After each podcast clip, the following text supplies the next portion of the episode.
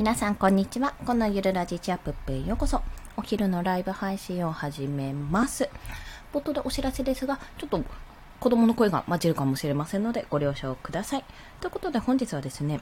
あの、 Voicyを聞いて、もうようやっとね、聞けた8月31日かな？の放送だったんですけども、あの、周平さんと、えー、N ケンさんのコラボなんですね。それを聞いた感想。まあ、ざっくりまとめると、もう聞いた方もいらっしゃる方もいるので、大丈夫かと思いますが、ざっくりまとめますね。あ、としさん、こんにちは。よろしくお願いします。ありがとうございます。はじめまして。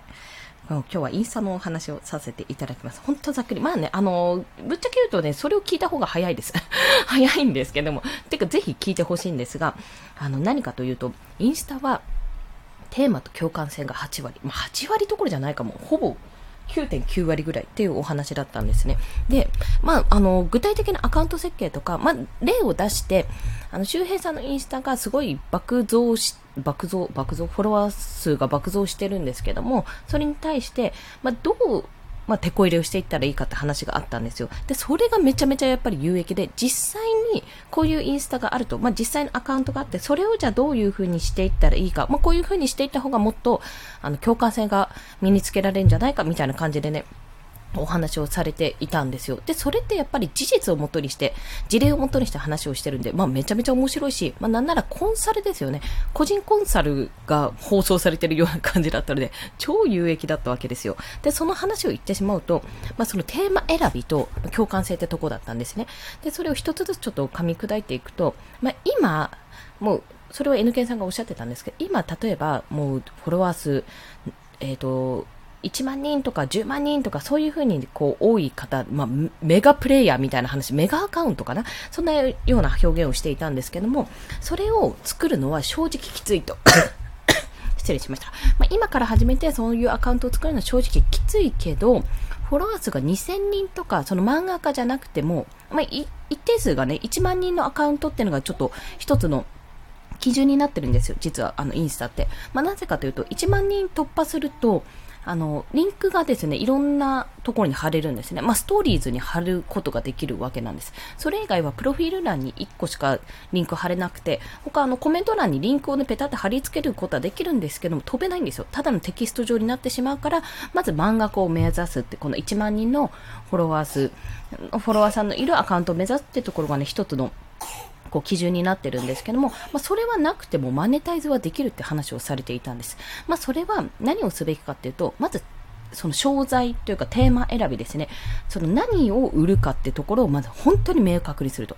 うーん、まあ、なので、その時は借金アフィリエイトの借金アフィリエイトっていうか、あの、債務整理のアフィリエイトの話だったのね。債務整理のアフィリエイトじゃ売ると、もう決めたとしたら、そのテーマをまずもうぶらさないで、それに絞ると。で、そこからじゃどうしていくかっていうところで、インスタの場合は、その共感性、相手が見て、まず、第一に、これ怪しくないかっていうところを取り除くところから始まるっていうお話だったんですね。で、その、怪しくないかって気持ちわかりません？あの、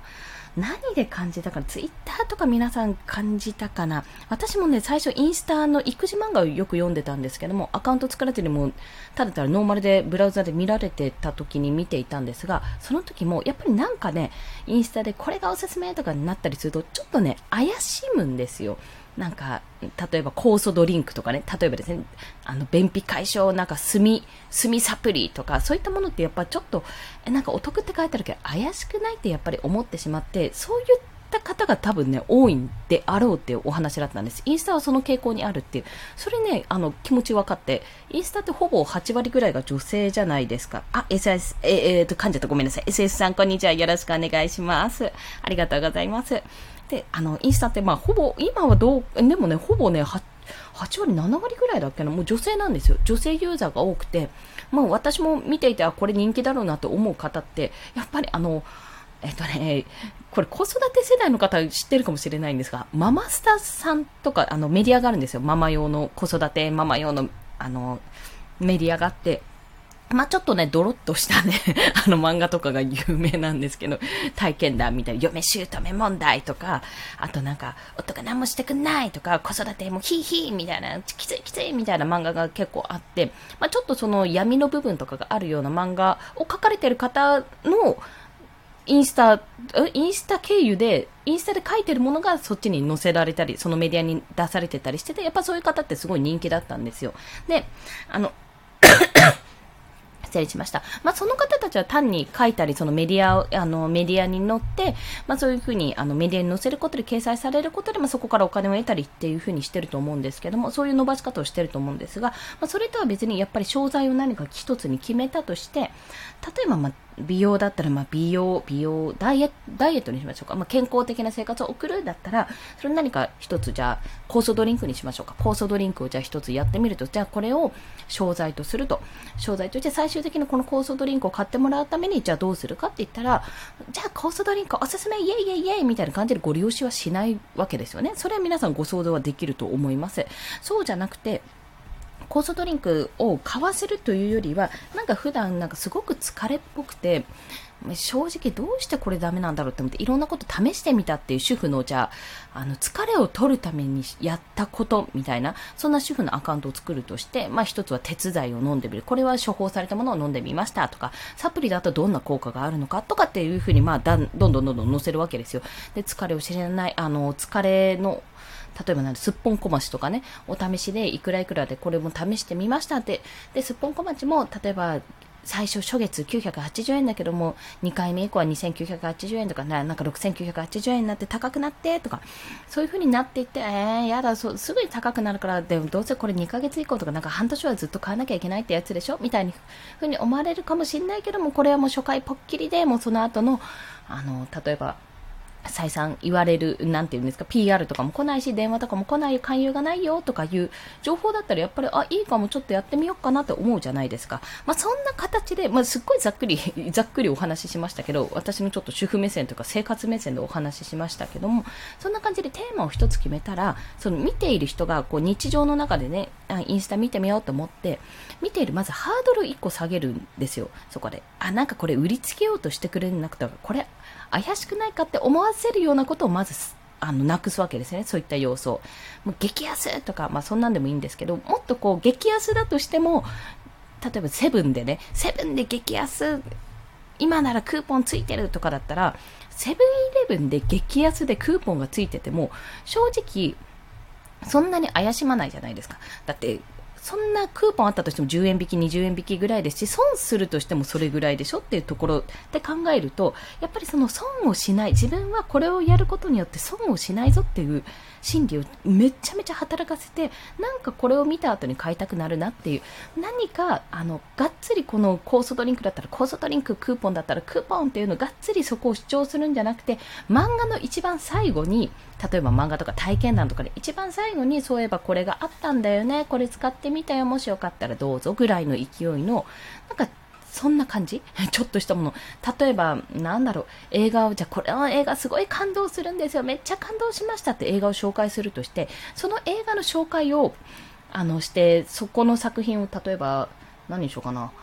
まあ、アマプラで、アマゾンプライムで見られるとしたら、じゃあアマゾンプライム会員になりたい人どうぞってそのまま訴求したらまんまじゃないですか。まんまですよね。それは、それはまんまなんですよ。でも、じゃ、例えば、あの、ちょっと私もね、今この辺がうまくないのであれなんですけども、アマゾンプライムに訴求するんじゃなくて、すっごく感動した映画があったって、そんな映画を見るときに、私は、あの、例えばッションがあると嬉しいと。そのクッションを抱えながらどうしても見てしまう。でその時のこのクッションがめちゃめちゃ気持ちよかったんだよねっていうことでこっそりそのリンクを貼るとかね。だって別に買わなくてもいいけどなんかあでも確かにゆっくり読むあの映画とか見るときに姿勢がすごいあの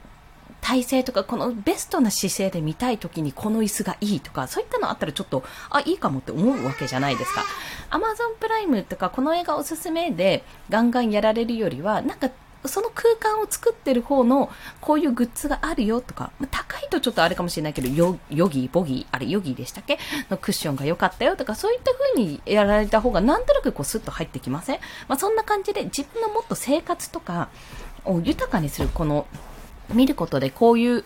あの、アマゾンプライムに入るとどんなイメージがあるのか、どんな未来があるのかって直接的にやるのもいいけども、そうじゃなくて、ちょっと待って、もし見たいんだったら、映画見るんだったら、ちょっと身の回りから攻めたくありませんって。こういうこのクッションマジでいいっすよって。どこに置いてもいいし横にもなれるしクッションもなれるし枕にもなれる。便利じゃないですか？みたいな。そんな風にあった方がなんとなくこう自分の中であこれ気持ちよさそうって。で1個買っちゃえば1年間は全然普通に使えますとかすぐに壊れないからめちゃめちゃ便利ですとか書いてあったらあなんかちょっと贅沢な時間おうち時間過ごしたいなって思う人がこう想像するわけですよね。これを買った時の自分どんなもんかなって、これを買って、これに横、横になりながら、それに寄っかかりながら映画を見る自分どんな感じだろうって想像して、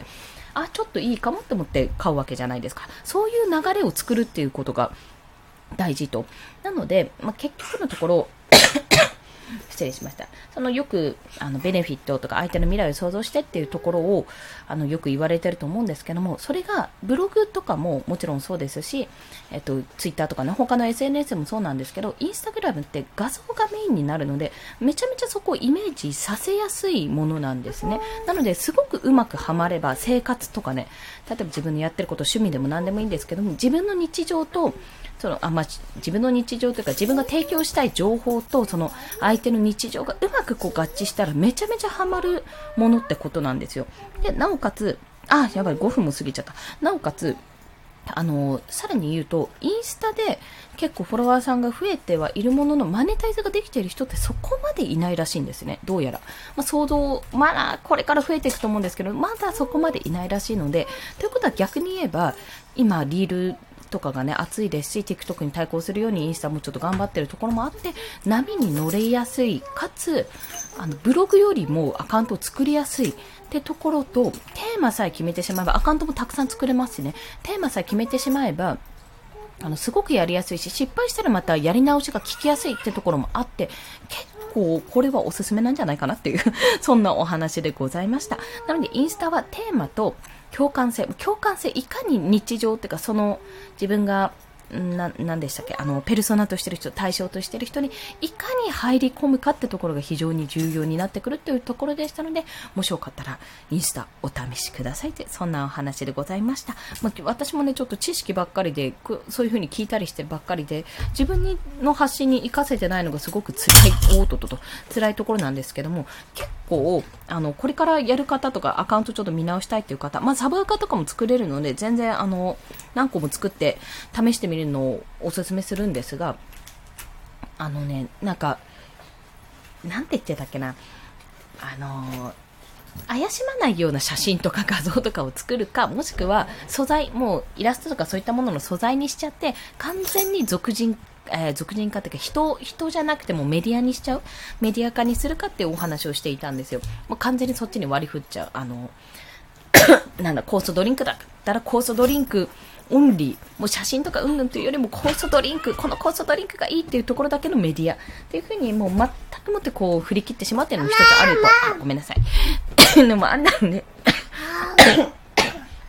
失礼しました。もう声も入っちゃうので、そろそろ締めますが、まあ、いろんなことを試してみると面白いし、結構手軽にインスタやりやすいので、ちょっと試してみてくださいって、そんなお話でした。それでは皆さん、午後も頑張っていきましょう。コンでした。では、また。